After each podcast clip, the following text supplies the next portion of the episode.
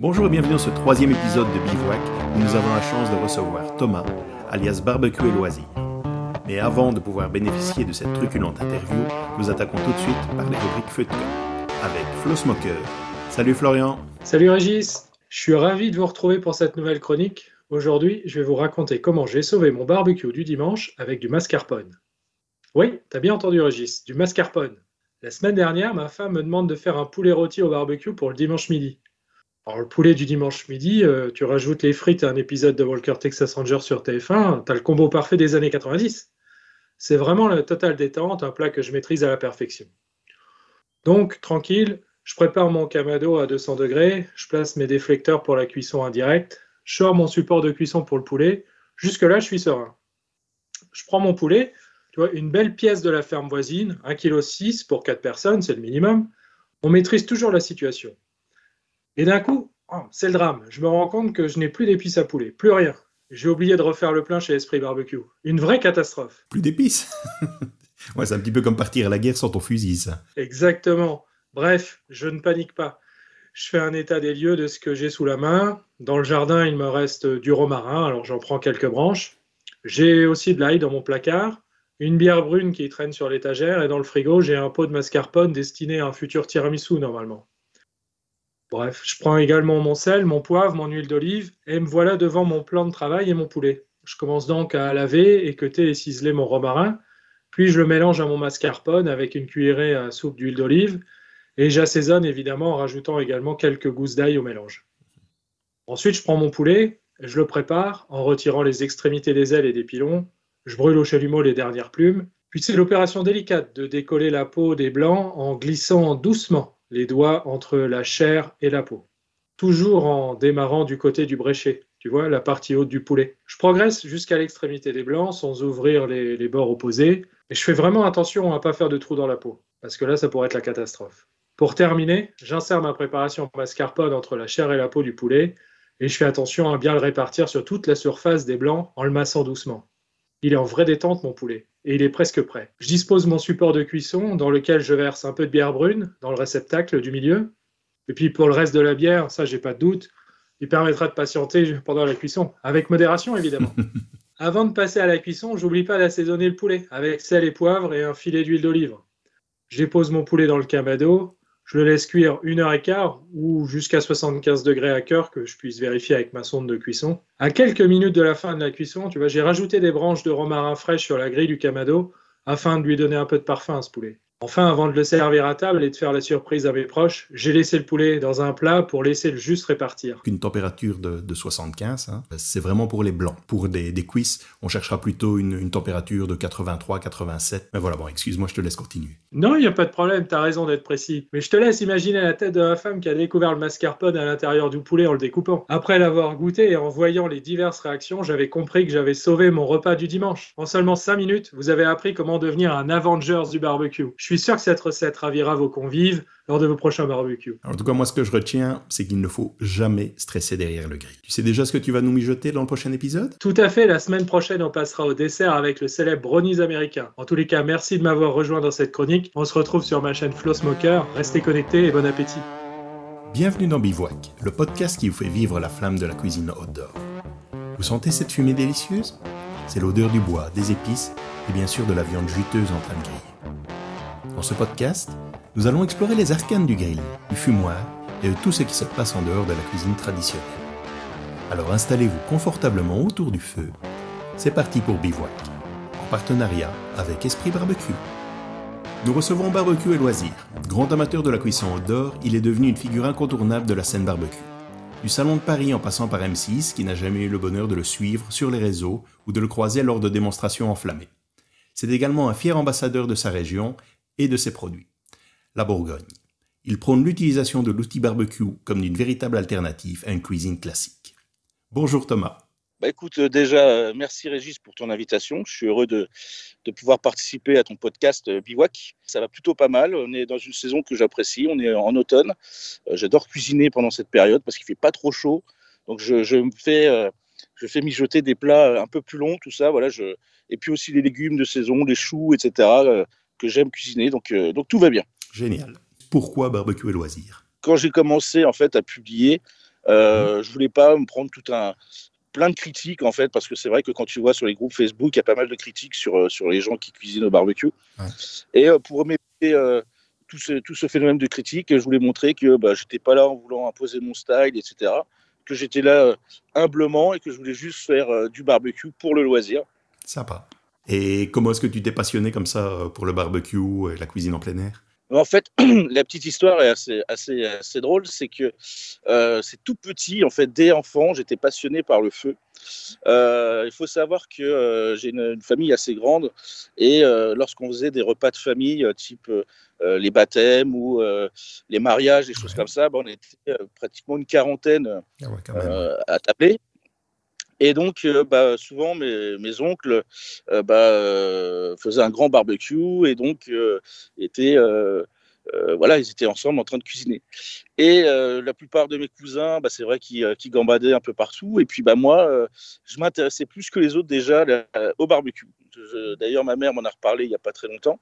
C'est vrai que déjà, ouais, vers 7-8 ans, j'étais en train de, de, regarder mes oncles faire. Donc, voilà. Une vocation, Ensuite, quoi ouais, c'est comme une vocation, une passion qui naissait. Après, euh, quand j'ai. Euh, après, tu as, eu les études, des choses comme ça, donc c'est que tu passes un peu, tu passes un peu à côté. Mais après, euh, dès que j'ai pu emménager seul, bah, j'ai essayé d'avoir un jardin, de pouvoir avoir un barbecue. Donc, bien sûr, c'était des barbecues à pas cher. Hein, c'était des barbecues.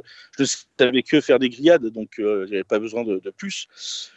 Et euh, voilà, donc j'ai toujours eu un barbecue qui m'a suivi euh, partout où j'ai habité. Euh, voilà, je, ratais aussi mes cuissons, puisqu'on passait un peu trop de temps avec la bière ou, le rosé à la main.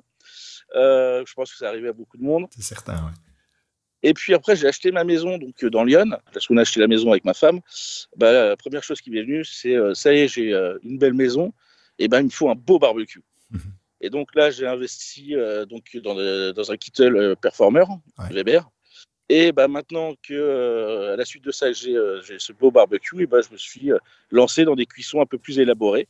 Et depuis, bah, je, ne lâche pas et, et je fais, je pense, entre 150 et 200 barbecues à l'année. Donc tu, tu prends vraiment le, le barbecue 365, quoi.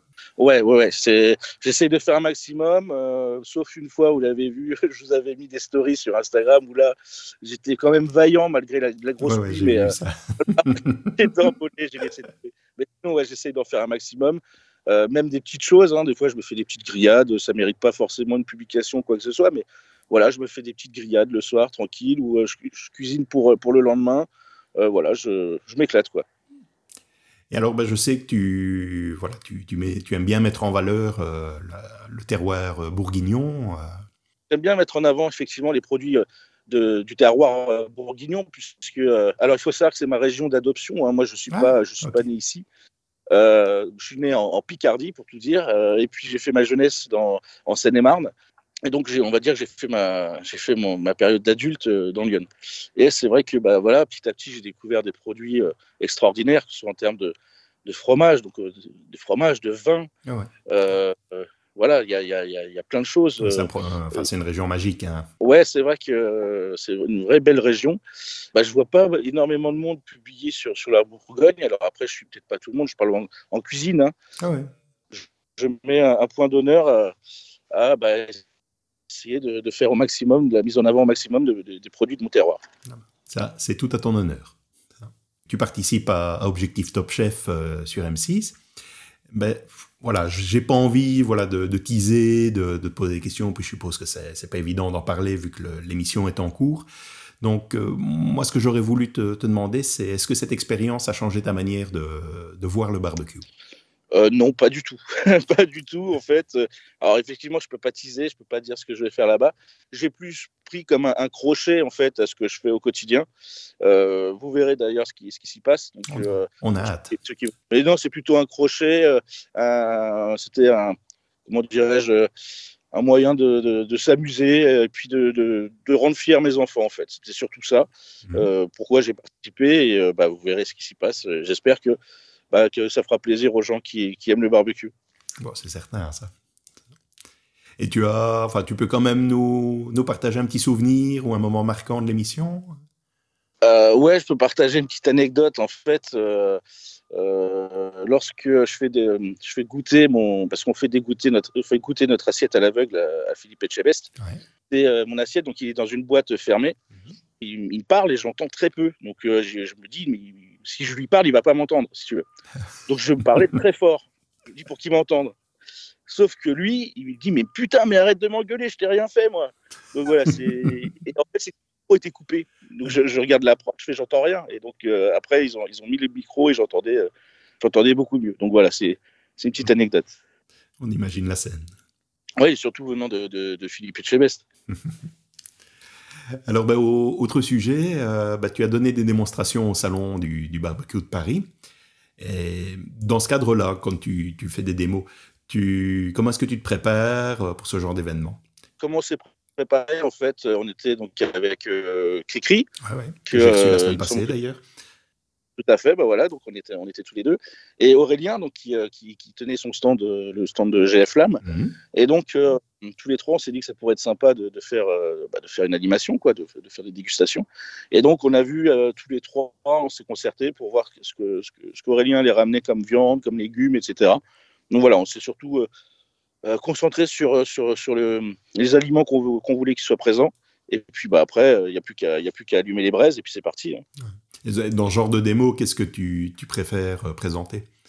Ouais, on a fait, on a fait énormément de pièces de viande, notamment et de légumes. on a fait beaucoup d'effilochés. on a fait des, des, poulets, on a fait des tomahawks, on a fait des côtes de bœuf aussi tout simple, on a fait voilà ce qui était ce qui était très bien aussi, c'est que on avait on était en partenariat entre guillemets avec les viandes limousines qui étaient présentes aussi là-bas un stand et donc ils avaient de la viande préparée par un mof bouché Hmm. Et donc, euh, plusieurs fois dans la journée, ils nous amenaient de la viande pour qu'on les prépare et qu'ils les fassent déguster sur, sur leur stand et sur le stand d'Aurélien. Oh, super. Donc, c'était. Euh, on a cuisiné de belles pièces et euh, on s'est éclaté. Tu as des astuces que tu pourrais donner aux auditeurs pour ceux qui veulent intégrer le barbecue dans leur routine culinaire quotidienne, un petit peu, enfin, en tout cas, faire du barbecue de manière plus récurrente? En fait, le barbecue, euh, pour moi, c'est ce qui. Hum, alors, quand, je, le, quand, je le présente aux, novices, des gens novices autour de moi, euh, mmh. ce, que, ce que je fais, ils sont tout de suite euh, voilà, impressionnés parce qu'ils ne pensent pas qu'on puisse faire ça au barbecue. Et en fait, bah, c'est juste de la technique. Et une fois qu'on acquiert cette technique, bah, ça va tout seul. Mais c'est comme tout dans la vie. Hein. C'est comme, voilà, c'est comme, comme dans, dans, la cuisine traditionnelle, dans n'importe quoi. Donc, donc en fait, je dirais, c'est d'avoir euh, de la patience, de s'intéresser, de regarder aussi ce que font les autres. Il y a pas mal aussi de, de, blogueurs qui font des, des, tutos, euh, tu regardes les Américains, etc. Enfin, tu c'est prendre son temps, c'est découvrir euh, pas mal de choses. Ouais, s'intéresser. Voilà, c'est bien de s'intéresser. ne, pas avoir peur quand j'annonce que je fais des cuissons low and slow de 10 heures. Il y a des gens qui me disent Mais c'est impossible, je ferai ça. Mais t'es pas à 10 heures derrière ton barbecue, hein, t'as pas besoin, c'est ça. Donc euh, voilà, il y a, des petites astuces à, apprendre. C'est de la découverte en fait. On n'attaque pas tous euh, avec des, des, cuissons de 10 heures dès le départ. Là, ça s'apprend au fur et à mesure. Hein. Tout à fait. Et puis, euh, et puis aussi des livres de cuisine d'auteurs français qui sont bien faits aussi, donc, ou, même, ou même américains qui sont traduits. Donc voilà, il y a, y, a, y a, de quoi apprendre. Celui qui veut apprendre, c'est facile en fait, c'est accessible. Voilà, c'est ça que je veux dire. Et on accueille tout de suite notre deuxième euh, chroniqueur pour sa première intervention, Gaëtan Denoz, alias Dangai Barbecue, que vous pouvez retrouver euh, sur le groupe Barbecue et Cochonaille, où il est modérateur et très actif en tant qu'expert barbecue et charcuterie. Bonjour Gaëtan, euh, comment vas-tu? Ben, bonjour Régis, bonjour tout le monde. tout d'abord, ben, merci de m'avoir proposé de réaliser des podcasts avec toi. Ça, ça me fait vraiment très plaisir. Je t'en prie. C'est un plaisir pour moi. Et si je ne m'abuse, je crois qu'aujourd'hui, tu voulais nous parler euh, sonde de cuisson. Hein. Exactement. Donc aujourd'hui, euh, on va parler de la cuisson parfaite à l'aide des sondes de cuisson. Et quels en sont les avantages? Ben, les, avantages, c'est qu'on va avoir une cuisson vraiment homogène et qu'on va atteindre la, température euh, parfaitement souhaitée.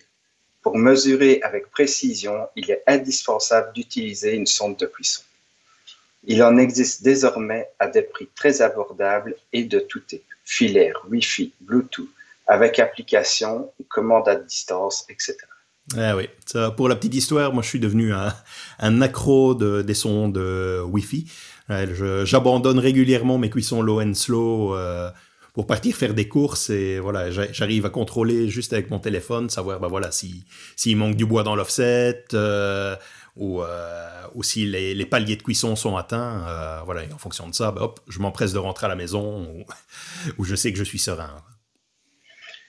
Oui, exactement. Ça, ça nous permet de gagner en autonomie, d'avoir un œil à distance sur le barbecue et lorsqu'on fait des, des, cuissons lentes euh, vraiment régulièrement, aussi de, de pouvoir euh, s'occuper à d'autres activités euh, tout en faisant nos, nos cuissons de 10-12 heures. Et tu sais nous voilà, préciser un petit peu comment il faut positionner ces sondes? Il ne suffit pas de les planter euh, et d'attendre. Mmh. Il faut bien comprendre à quoi correspond la température à cœur et savoir comment l'atteindre avec précision. Lors de la cuisson, l'aliment va progressivement chauffer des bords vers le centre. Oui, donc clairement, il y a quand même plusieurs paramètres euh, à prendre en compte. Oui, donc les deux grands paramètres euh, à connaître et à prendre en compte sont le contrôle de la température à cœur et l'inertie. Donc tout d'abord, on va parler du contrôle euh, de la température à cœur. Il faut placer l'aiguille de la sonde à travers l'aliment de façon à ce qu'elle atteigne le centre de votre aliment sur sa partie la plus épaisse. Faites attention de ne pas aller la placer tout près de l'os. Oui, sinon, je suppose que ça va fausser la mesure euh, de par la conduction osseuse euh, qui, qui va augmenter la valeur de la sonde. Exactement, ça, ça va faire l'effet, euh, l'os va emmagasiner la chaleur et on aura une, une valeur incorrecte euh, sur notre thermomètre. Et alors, qu'est-ce qu'il en est de l'inertie? Donc, l'inertie, pour moi, c'est le paramètre le plus amusant euh, dans, dans, la cuisson à la sonde. C'est à partir de là qu'on peut faire nos essais et regarder comment les, les différentes euh, valeurs des températures par rapport à la température de cuisson euh, peuvent augmenter ou diminuer. Et tu as, tu as certaines valeurs au niveau de, de ces cuissons euh, que tu peux un petit peu nous détailler? Oui, donc ici, un petit peu pour le, le principe de l'inertie, c'est après avoir retiré l'aliment du barbecue, la température à cœur va continuer à augmenter plus ou moins de 3 à 4 degrés. Mm -hmm. L'inertie dépendra aussi de la température de cuisson dans votre barbecue. Plus la température sera élevée et plus l'inertie euh, sera euh, élevée aussi. Oui, donc ça, si je comprends bien, ça veut dire que si j'ai réglé mon, mon, barbecue à une température beaucoup plus haute lors de ma cuisson, le phénomène d'inertie sera, sera plus marqué Ici, la, la, température de plus ou moins 3-4 degrés, c'est lorsqu'on travaille sur euh, des températures vers euh, les, les, 110 à 150 degrés. Plus mmh. on va être haut en température dans le barbecue, plus il faudra calculer une, une, inertie un peu plus haute. Oui, donc être beaucoup plus vigilant euh, lors de ces cuissons pour ne pas, oui, pas se retrouver en surcuisson. Exactement. Et tu as, tu as quelques valeurs comme ça, euh, voilà, des fourchettes par, euh, par aliment peut-être à, à, donner à nos auditeurs?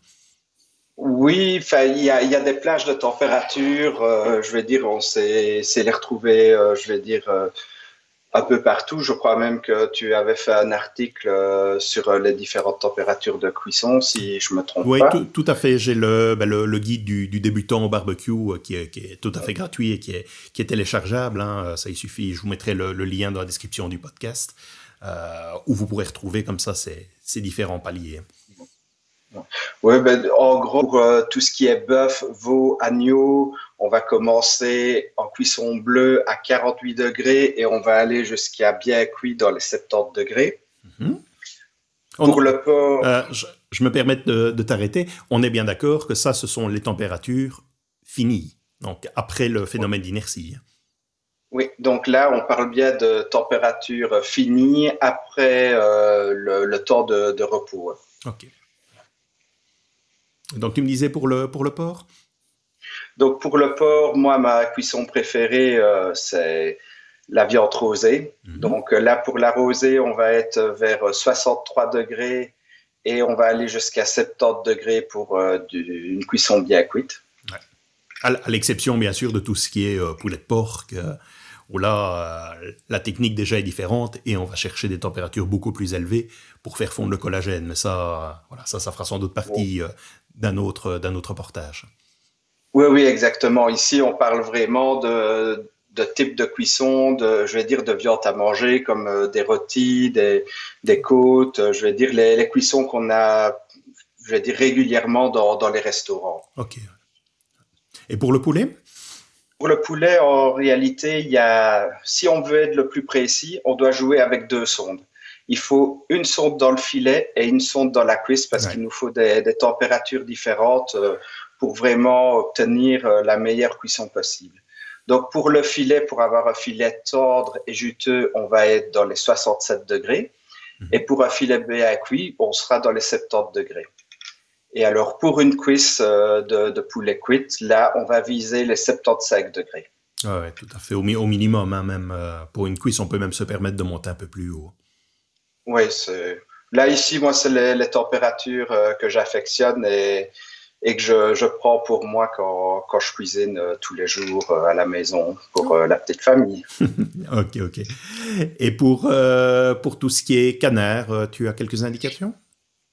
Donc pour le canard, là, on va partir euh, sur 56 degrés pour une cuisson saignante et on peut monter jusqu'à 60 degrés pour une cuisson à point. On parle bien des magrets, hein, là.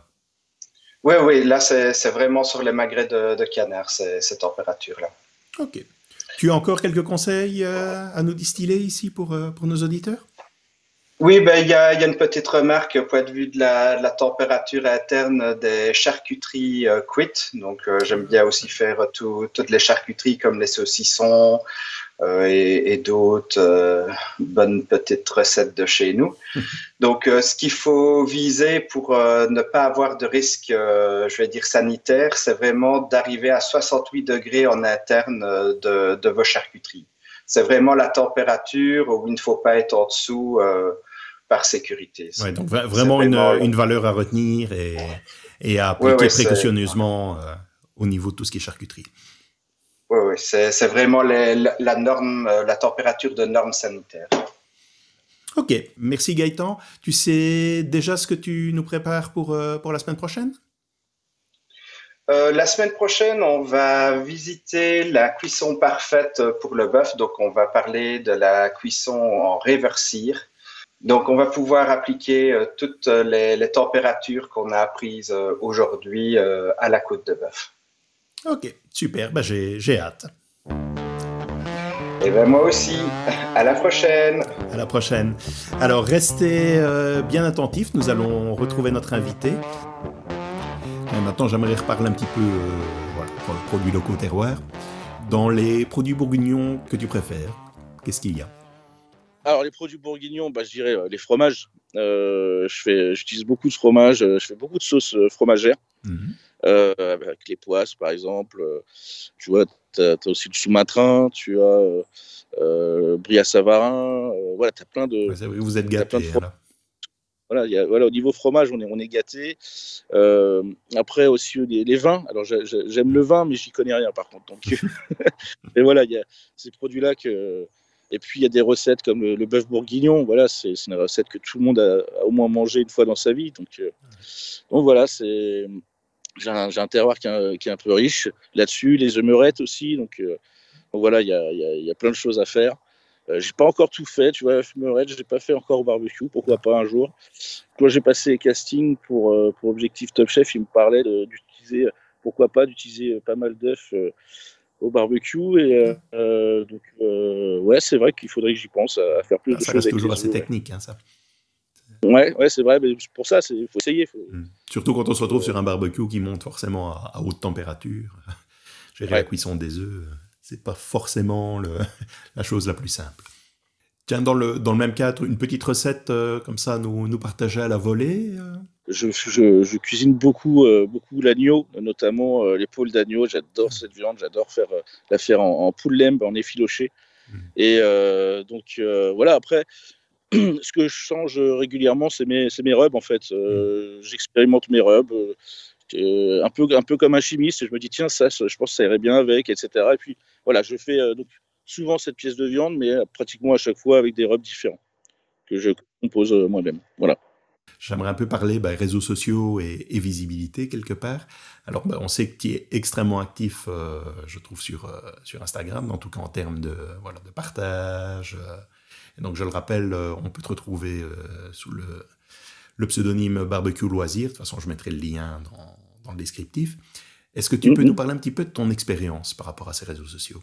Alors, les réseaux sociaux, il faut savoir que c'est pas. Enfin, je m'y suis pas mis avec un but concret en fait euh, au départ si tu veux euh, donc je faisais barbecue donc à, la maison et puis euh, je faisais goûter ma, ma, femme ma famille enfin les gens qui m'entourent et un jour ma femme me dit mais pourquoi tu mets pas ça sur Instagram? Ça fera voilà ça pourrait intéresser des gens ça pourra donner des astuces à des gens qui pourraient suivre tes recettes des choses comme ça ça pourrait être intéressant de partager et je me suis dit pourquoi pas? Donc j'ai commencé au début bah, tu, as commencé aussi sur Insta. Au début, la mayonnaise ne mm. prend pas trop. Et puis, euh, puis après, au fur et à mesure, bah, ça marche. Euh, voilà, il y a des gens qui te suivent. Il y, a, des gens euh, récurrents qui te, qui te suivent. Des fois, c'est à l'autre bout du monde, mais ils viennent te parler. Ils, ils, suivent ce que tu fais. Ils viennent liker. Ils viennent.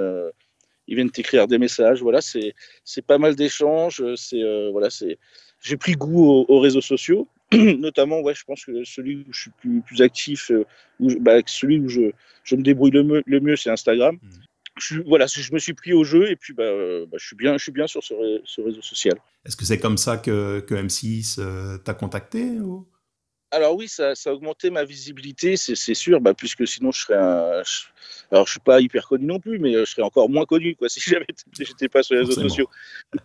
Mais euh, alors, pour la petite histoire, lorsque j'ai participé donc, euh, donc euh, sur M6, sur le reportage notamment sur, au Salon du Barbecue, mhm. ils m'avaient vu, j'avais fait une publi dans un groupe de barbecue et donc ils m'ont contacté par rapport à ça. Mais par contre, pour, pour Objectif Top Chef, c'est une société de casting en fait qui, qui, qui est prestataire pour Objectif Top Chef, qui fait ça depuis des années et euh, qui euh, donc il y a une personne qui s'appelle Marie qui, est très gentille, qui est adorable, qui m'a contacté euh, sur Instagram. Donc au départ, elle, me contactait par, par mail, me dire voilà bonjour, nous cherchons les candidats pour Objectif Top Chef, mais si tu veux sur son intitulé, ça il n'y avait rien qui était en rapport avec, avec, objectif. Moi, je, je, jetais ça, je prenais ça pour une fausse pub. Tu sais, on en a pas mal des fois sur Instagram, des, fausses pubs. Et donc après, elle insistait, elle allait sur mes publications, elle disait euh, Je vous ai contacté par MP, euh, etc. Donc, première fois, je, je laisse passer. Et puis elle insistait une deuxième, une troisième fois. Je fais Bon, je vais peut-être lui répondre. Et puis au fur et à mesure de la discussion, effectivement, bah, je me suis rendu compte que c'était vrai. Et, euh, et, donc voilà. c'est comme ça que l'aventure a commencé. Tiens, ben, pour continuer toujours un petit peu dans, dans, le même esprit, parce que je trouve un petit peu que, que, ben, cette expérience est, assez intéressante tu aurais des conseils pour ceux qui veulent utiliser les réseaux sociaux pour partager cette passion du, barbecue ou voir leur expertise? Ouais, moi je dirais déjà, c'est ne, ne, pas tricher, ne pas tricher déjà sur leur publication, c'est-à-dire mettre ce qu'ils ont fait, euh, euh, voilà, ne pas, ne, pas, ne pas inventer une, recette ou, euh, ou alors quand il faut une recette, bien dire d'où elle, d'où elle vient. voilà, c'est. Avoir le respect de, de citer ses sources. Après, je pense qu'il y a aussi de l'échange, c'est-à-dire que si par exemple ils ont quelqu'un qui les suit, euh, qui les like, qui les commente, etc., et qu'eux ils répondent jamais, hmm. ben, à un moment donné les gens en face ils se lassent. Donc euh, c'est important d'avoir, on parle d'interaction, donc c'est important de répondre aux gens. Voilà, je pense que c'est, il faut, il faut créer de l'interaction.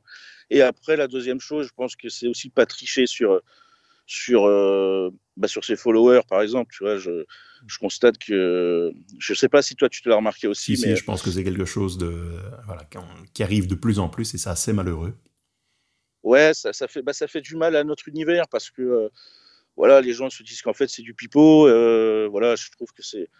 C'est limite de l'escroquerie parce que ces gens-là, en fait, ils cherchent, ils cherchent des sponsoring, des choses comme ça. Et en fait, c'est mentir quelque part euh, à, à, des marques, à, des choses comme ça, que de...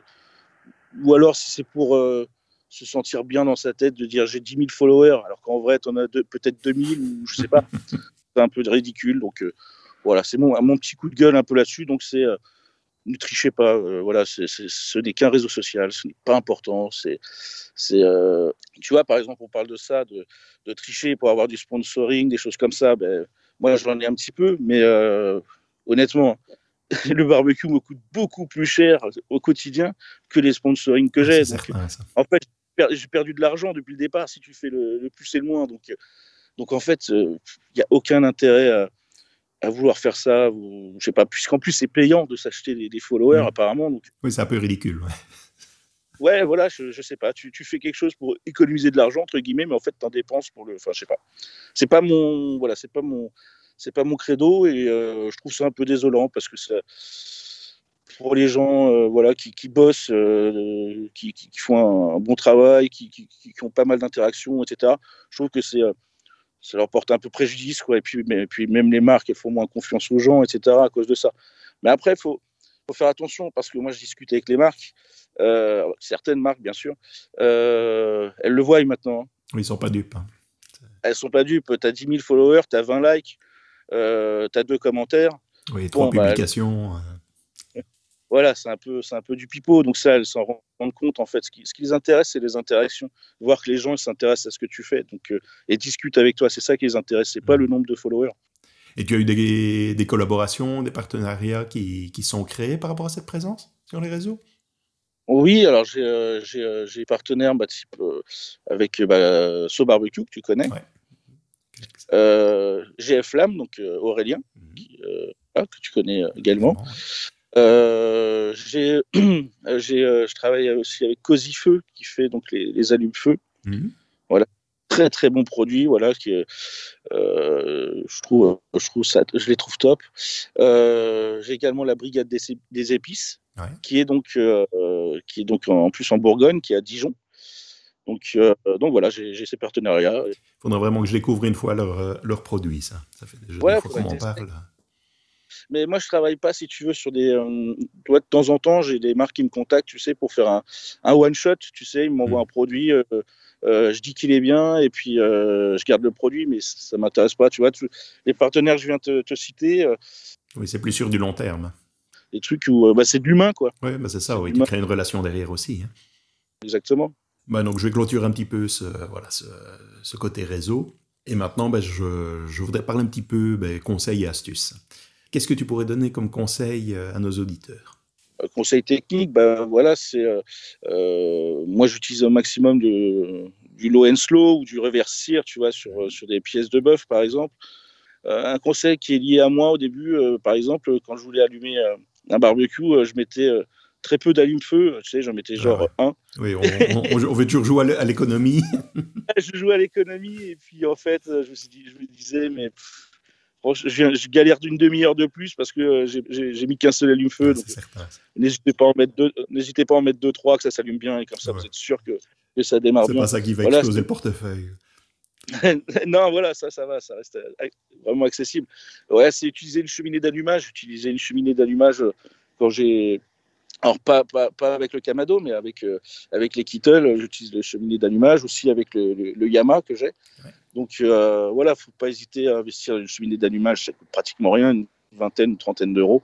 Et voilà, ça vous aide vraiment à, bien démarrer vos barbecues. Ouais, c'est clair que c'est un autre confort et on part déjà aussi beaucoup plus confiant si, si l'allumage se fait de manière rapide et sereine que, de commencer déjà à galérer, comme on pouvait le voir avant avec euh, le papier journal. Euh. C'est ça, ça. Et c'est pareil, il y a un autre conseil, c'est au niveau des rubs. Alors si vous choisissez des rubs qui sont déjà tout faits, bah, faites attention à la composition, évitez qu'il y ait trop de sel, par exemple, ou trop de sucre. Voilà, il faut qu'il y, ait, y ait du goût, quoi. Et puis, si vous les faites vous-même, bah, là, ça sera encore plus une expérience euh, extraordinaire, puisque voilà, vous, vous, créez votre propre, votre propre recette, entre guillemets. Donc, euh, je trouve ça super intéressant. Euh, voilà, après, c'est ne pas hésiter aussi à, à laquer aussi vos, vos, viandes, ça donne, ça donne un goût, un goût sympa, aussi visuel. Donc, voilà, il y a plein de petites choses. c'est vrai que je, trouve aussi que c'est une technique bah, qu'on voit beaucoup en Amérique, euh, mais qui part chez nous est, est assez sous-estimée, le, le, laquage. Le glaze, ouais. Euh, moi, je, le fais souvent avec euh, la framboise et j'adore ça. Alors, il y en a qui, qui, retirent, les pépins, mais en fait, moi, je préfère avec les pépins. Ça, ça, donne en plus un petit côté croustillant supplémentaire et en fait, je préfère avec que sans. Donc, voilà, j'ai J'adore utiliser la framboise pour mes, pour mes lacages. Bah, écoute, c'est une astuce que je vais retenir et que je vais, je vais partager ça. Est-ce qu'il y a une technique ou un outil que tu trouves sous-estimé? Alors, c'est pas un outil que je vais te dire, euh, Régis. ça serait plutôt euh, euh, le carburant, donc ça serait plutôt le, charbon. Choisir ton combustible. Ouais, bien choisir ton, ton charbon. Donc le combustible, c'est hyper important. Et moi, j'utilise différents charbons selon ce que, ce que je vais faire. Mhm. Euh, des fois aussi de la briquette, donc ça c'est plus dans les, dans les kettles. Et voilà, j'ai trois gammes de charbon que j'utilise en fonction de ce que je fais, de ce que je cuisine en fait. Ça c'est vraiment intéressant ça si, je veux de la, haute température, si je veux plutôt un mix des deux, ou alors si je veux vraiment euh, un charbon qui monte pas trop en température mais qui dure très longtemps. Voilà, j'ai trois types de charbon.